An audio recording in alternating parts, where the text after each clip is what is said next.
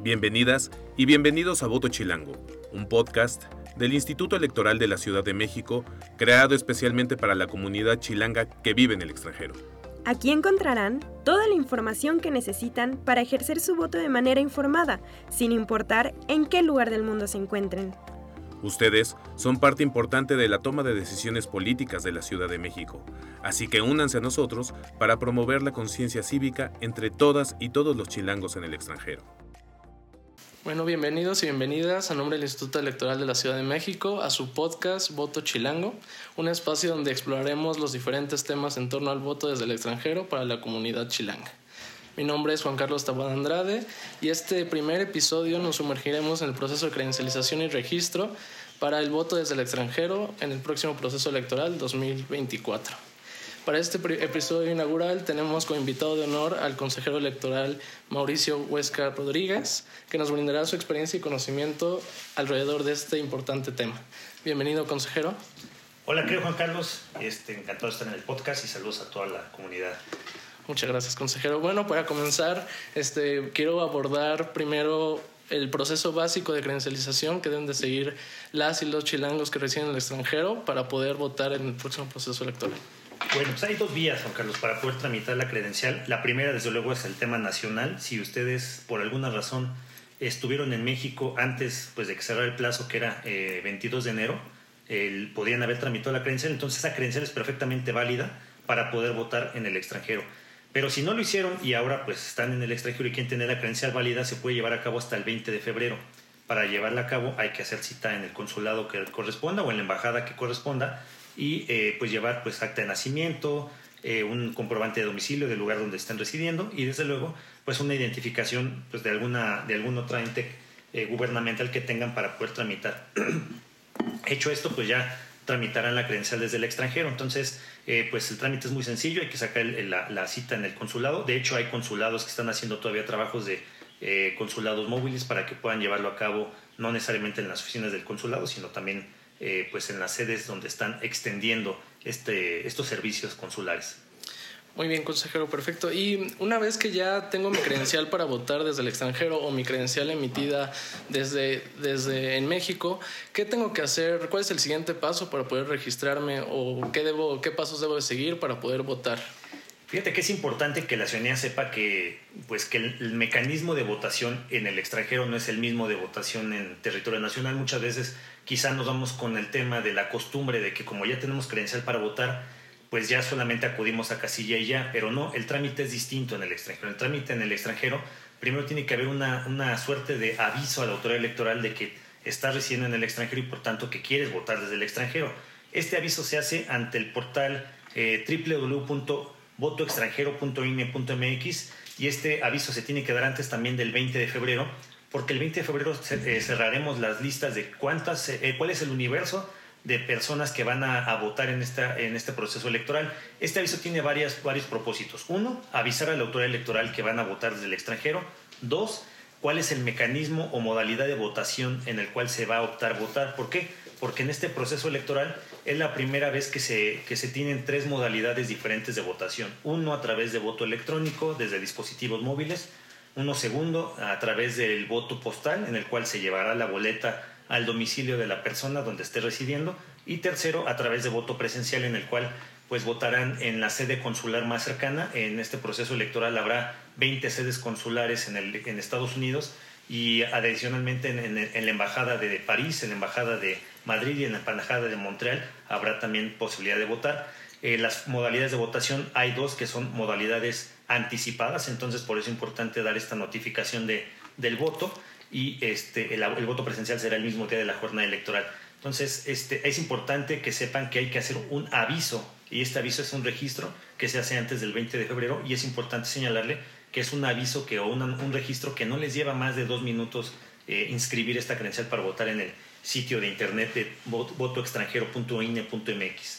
Perfecto. Eh, todo, todo el proceso eh, para poder registrarse es electrónico, ¿cierto? No, la persona ya no tiene que llegar al consulado de nuevo, hacer el registro. Es todo desde la página del, del INE y, y es, como usted ya comentó, un proceso eh, rápido y expedito. La idea es hacer una, un trámite simplificado y que, la, y que los migrantes, este, la diáspora no tenga tantas complicaciones. Entonces, efectivamente, es un, registro que se hace en línea y por tanto pues, está habilitado las 24 horas del día eh, durante estos, pues ya prácticamente últimas, última quincena o menos de una quincena que tenemos para llevar a cabo este registro. Ok, muchas gracias, consejero. ¿Y cómo, qué seguridades le puede dar, el, en este caso, el Instituto Nacional Electoral y el Instituto eh, Electoral de la Ciudad de México al, al, votante, al ciudadano, de que su voto va a ser este, seguro y todas las modalidades que, que ahorita tiene la oportunidad de, implementar eh, se, se, siguen con seguridad y el voto pues, se va a expresar tal cual en las pues, Yo les diría a todas las personas que nos escuchan que tengan plena confianza de la votación. Desde luego, siempre como mexicanas o mexicanos tenemos este, y más cuando son mexicanos, mexicanos que se fueron a vivir antes o ya llevan 10, 15 o 20 años viviendo en el extranjero, todavía tienen este fantasma de la caída del sistema y, y desconfían de los sistemas eh, pues, electrónicos para emitir el votación porque finalmente pues, vivimos en una cultura este, hasta hace 25 años en los cuales pues había eh, pues una fuerte injerencia del gobierno federal en las elecciones. Las elecciones ni siquiera eran organizadas por un organismo autónomo independiente como ahora ocurre y pues ocurrió aquella lamentable situación de la famosa caída del sistema. Ahora las cosas han cambiado, somos una nueva generación de autoridades electorales, muchas de nosotras y nosotros somos personas jóvenes que no nos tocó vivir aquellos contextos y estamos interesados en blindar el proceso electoral. Las personas principalmente interesadas para que esto salga bien somos nosotros como autoridades, eh, porque nuestro trabajo es servir a la ciudadanía, eh, generando confianza, generando procesos blindados, con una cadena de custodia que les permita garantizar la, plenitud del voto. Y de esta manera, pues quiero comentarles que el voto eh, pues tiene varios candados de seguridad. Desde luego, primero, pues el voto viaja encriptado, no se guarda ninguna información, ni siquiera en el dispositivo móvil desde el cual van a votar. Tiene candados de, este, que evitan la suplantación de una persona que quiera votar a nombre de otra persona porque pedimos algo que le llaman prueba de vida, que es una fotografía en movimiento vigente que les permite o nos permite hacer un cruce de datos biométricos entre la fotografía que está alojada en los archivos de la autoridad electoral en el registro federal de electores contra la persona que está haciendo el, registro en la aplicación de voto electrónico. Y de esta manera pues a partir de, del, del cruce de datos biométricos si hay una coincidencia plena de los rasgos principales de la persona habilita el sistema. Adicionalmente, te comento, no se, no se guarda la información que se está generando en el momento de votación. Toda esta información transita de momento a momento entre el dispositivo de donde se está este, llevando a cabo la votación hasta los servidores del, de, la autoridad electoral y esto viaja por un canal, eh, pues digamos, diferenciado al que viaja toda la información de, de, la web, ¿no? Entonces esto, a esto le llaman encriptamiento de información, en el cual pues no, no hay forma de que pueda ser eh, pues interceptado, hackeada la información en el momento que viaja porque viaja por un conducto, eh, una interfaz que se hace exprofeso para el dispositivo donde estás mintiendo el voto y el, el, servidor en el cual estás llevando a cabo. Además, pues se cuenta con una tecnología suficientemente fortalecida para que eh, los votos se puedan ir almacenando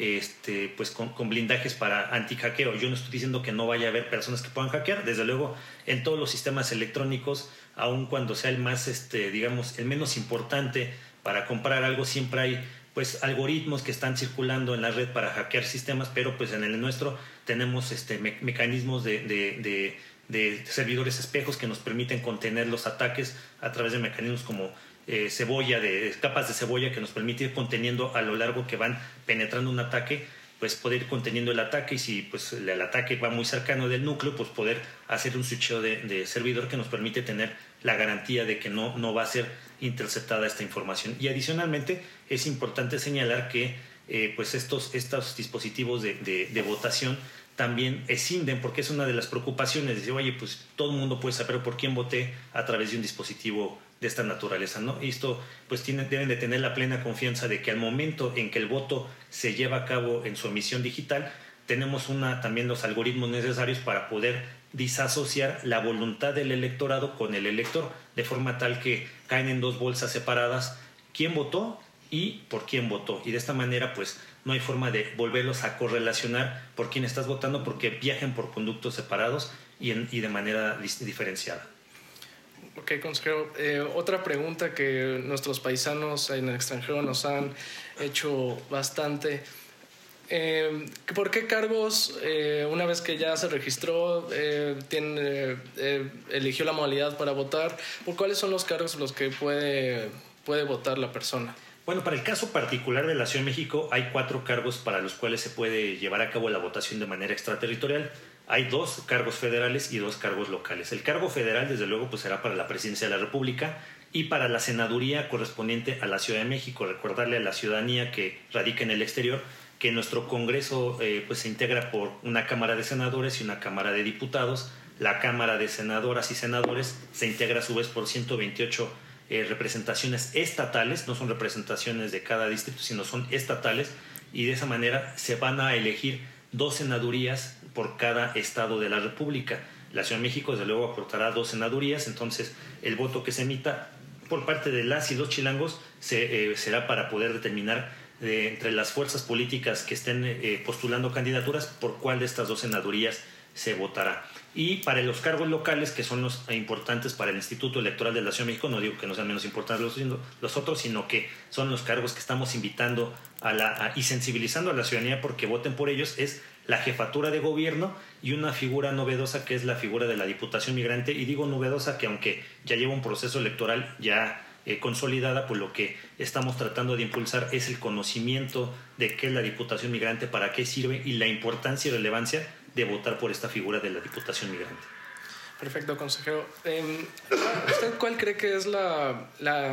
el impacto que tiene el voto desde el extranjero de nuestros paisanos? Si su voto sí hace un, sí se traduce en nueva, nueva legislación o nuevos apoyos desde aquí para que ellos, para que como ciudadano que vive desde el extranjero tenga beneficios de este voto, ¿cuál cree que es el impacto real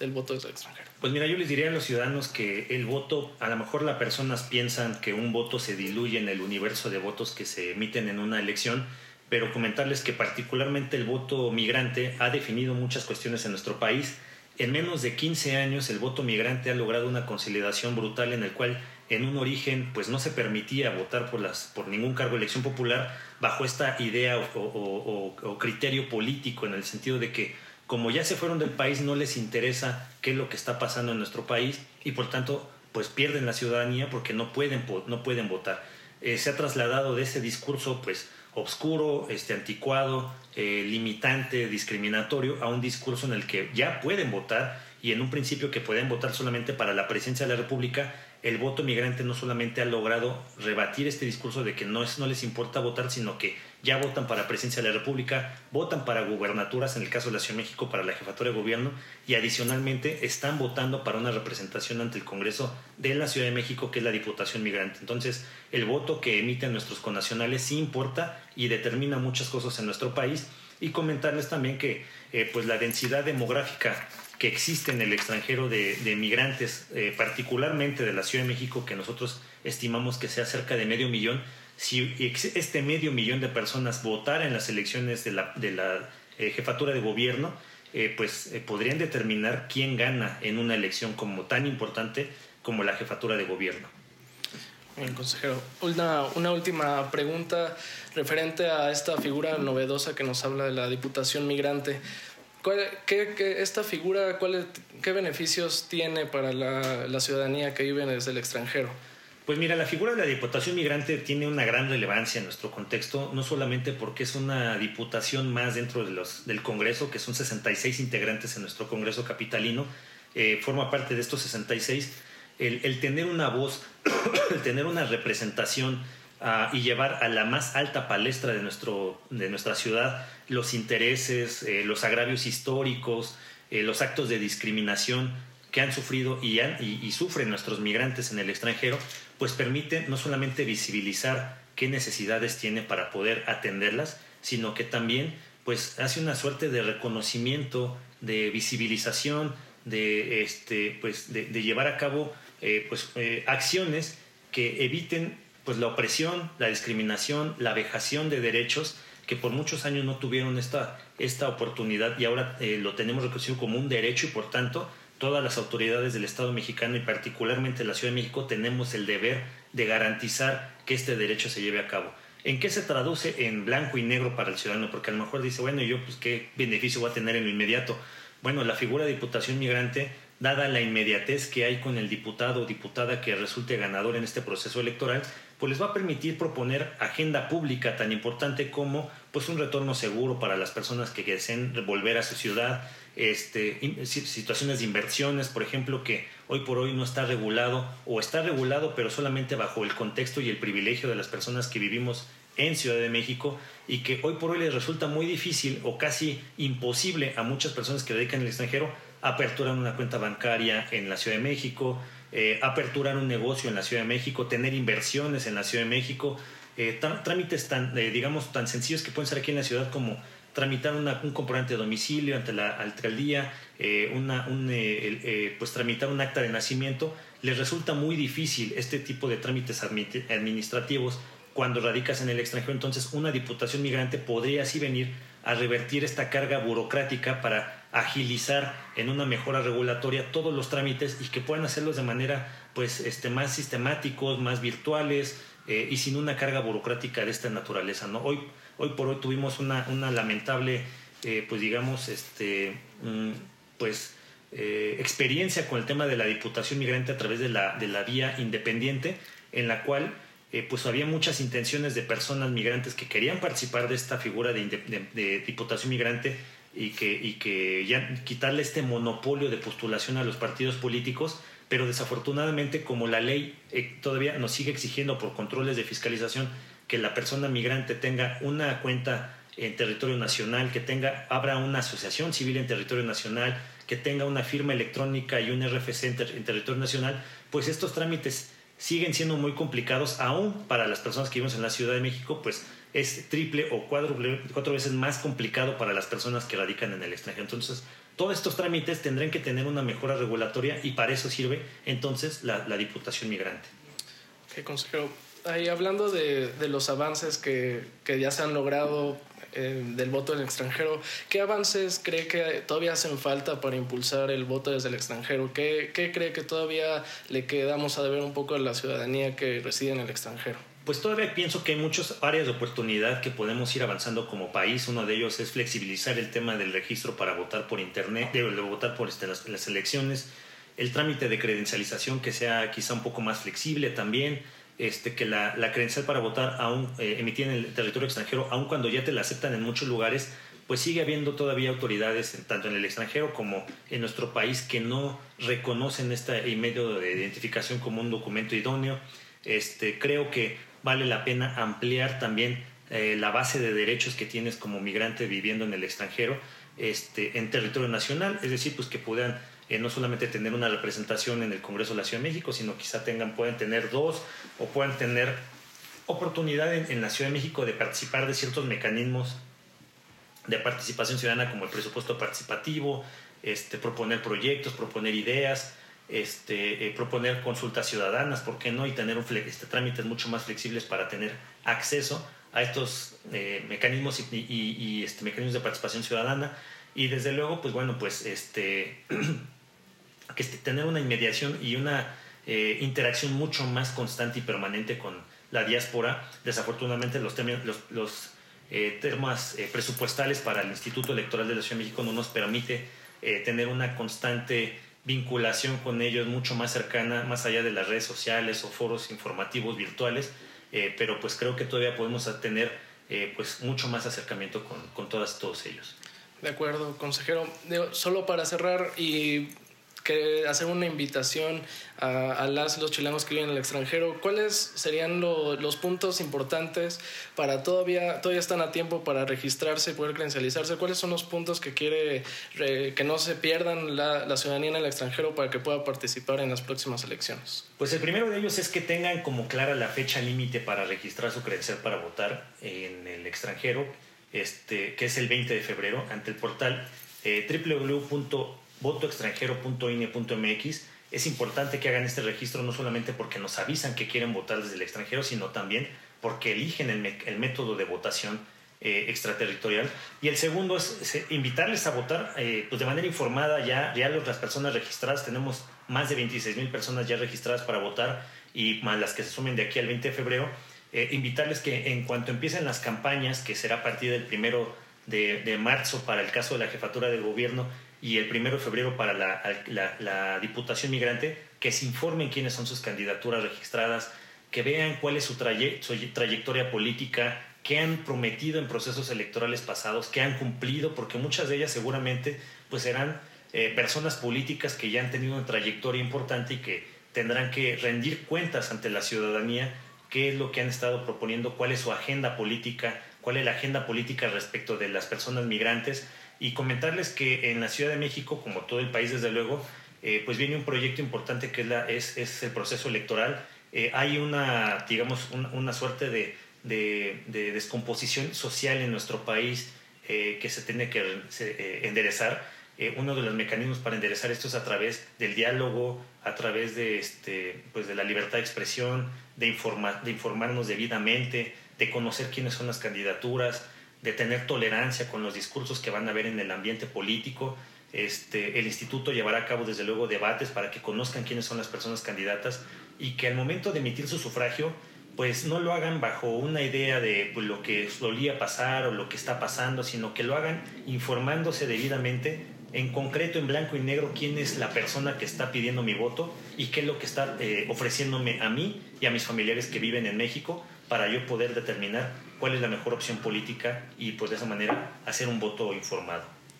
Pues muchas gracias, consejero, por toda la información. Eh, esta información seguro le servirá a nuestros compatriotas que viven en el extranjero. Y solo recordarles que si requieren más información, también están las páginas del Instituto Electoral de la Ciudad de México, la página Voto Chilango.